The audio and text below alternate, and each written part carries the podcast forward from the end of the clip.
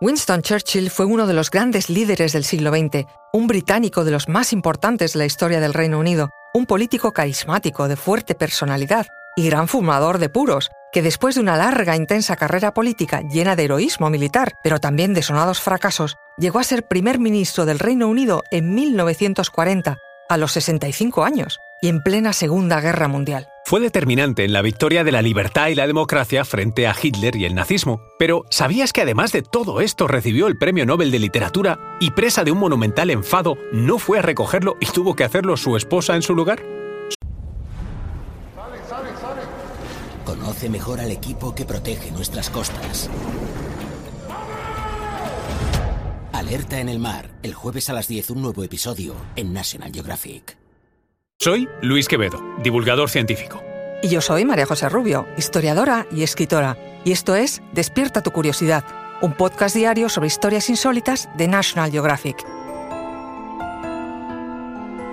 Y recuerda, más curiosidades en el canal de National Geographic y en Disney Plus. Ocurrió en 1953 y el motivo de semejante enfado fue que pese a que Churchill quería un Nobel a toda costa, no era precisamente el de literatura el ansiado, sino el Nobel de la Paz. Los años previos de su carrera política antes de llegar a ser primer ministro habían girado alrededor de su total oposición a negociar con Hitler.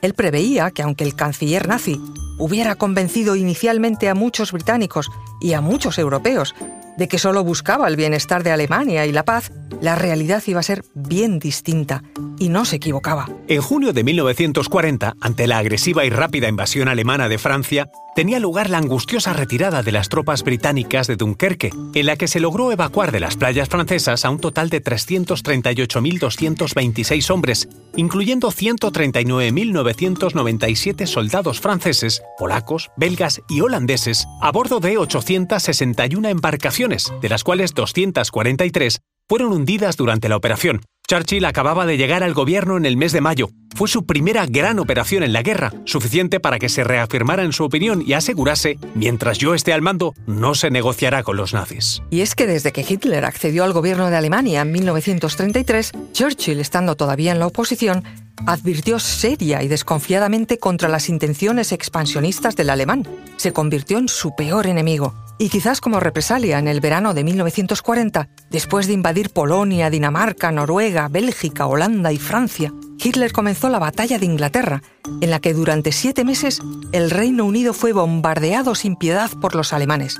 La fecha culminante para Churchill fue el 15 de septiembre, cuando estando en el centro de mando aéreo, le confirmaron que habían enviado todos los aviones que les quedaban. Ese día los británicos Spitfire y Hurricane abatieron el doble de aviones que los alemanes.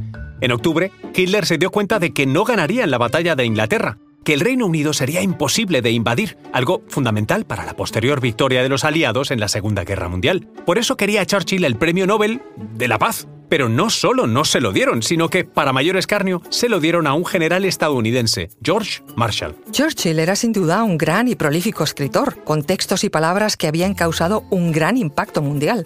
Pero para él, la carrera literaria era una actividad secundaria en su vida entre los méritos para otorgarle el Nobel de Literatura se reconocieron su labor periodística desde joven, la autoría de biografías, ensayos y memorias, y hasta discursos míticos por su potente oratoria, entre los que destaca aquel famoso Sangre, sudor y lágrimas que dirigió al pueblo británico para enardecer su heroísmo y su valor patriótico cuando la batalla de Inglaterra se encontraba en su momento más dramático. Lástima que tan popular frase la tomase prestada del discurso de Theodore Roosevelt, aunque tampoco el político norteamericano fue su autor, puesto que, al parecer, el primero en usarla fue Giuseppe Garibaldi en Roma en 1849 ante su ejército. Lo que mucha gente no sabe es que el primer ministro británico había escrito un ensayo de 11 páginas sobre la posible existencia de vida extraterrestre, bajo el título ¿Estamos solos en el espacio? Sin duda era un divertimento de su espíritu periodístico e intelectualmente inquieto, porque Churchill había escrito siempre con mucha contundencia de pensamiento e investigación histórica. El gran descubrimiento de Churchill en ese modesto escrito era que un planeta, para albergar vida, debía tener agua líquida y una temperatura que se situase entre unos pocos grados del hielo y el punto de ebullición del agua. En fin, que fue su esposa, Clementine Hosier, la que fue a Estocolmo en 1953 para recoger el Nobel de Literatura que tanto enfadó a su marido. Recuerda que Despierta tu Curiosidad es un podcast diario sobre historias insólitas de National Geographic.